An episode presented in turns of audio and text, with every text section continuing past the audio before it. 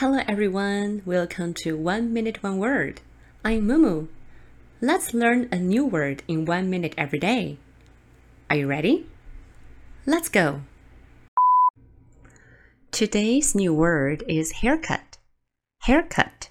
It means the act of cutting the hair or the style in which someone's hair is cut.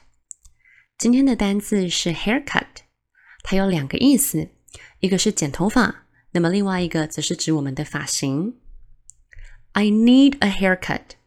I need a haircut. 这是我现在最想做的事情。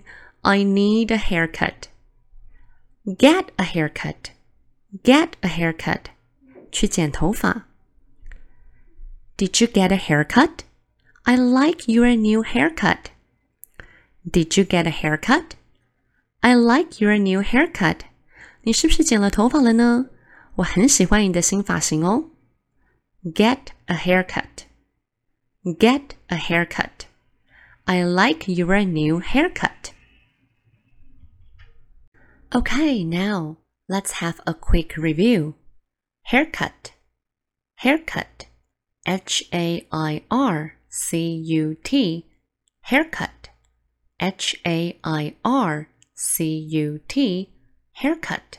其实英文非常的可爱，我们中文叫做剪头发，那么英文呢，则是把 hair 放在前面，cut 剪放在后面，所以变成头发剪，haircut。Now please repeat after me. Haircut, haircut.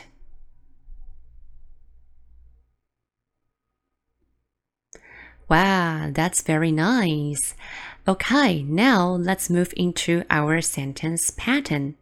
我们的标准句 I get a haircut every month.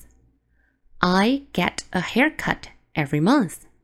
Please repeat after me. I get a haircut every month.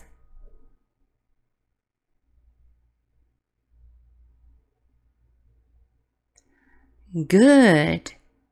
非常好哦。 Alright, guys, that's all for today. Please give me a thumbs up if you enjoyed today's video.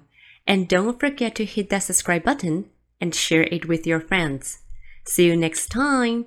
Bye bye.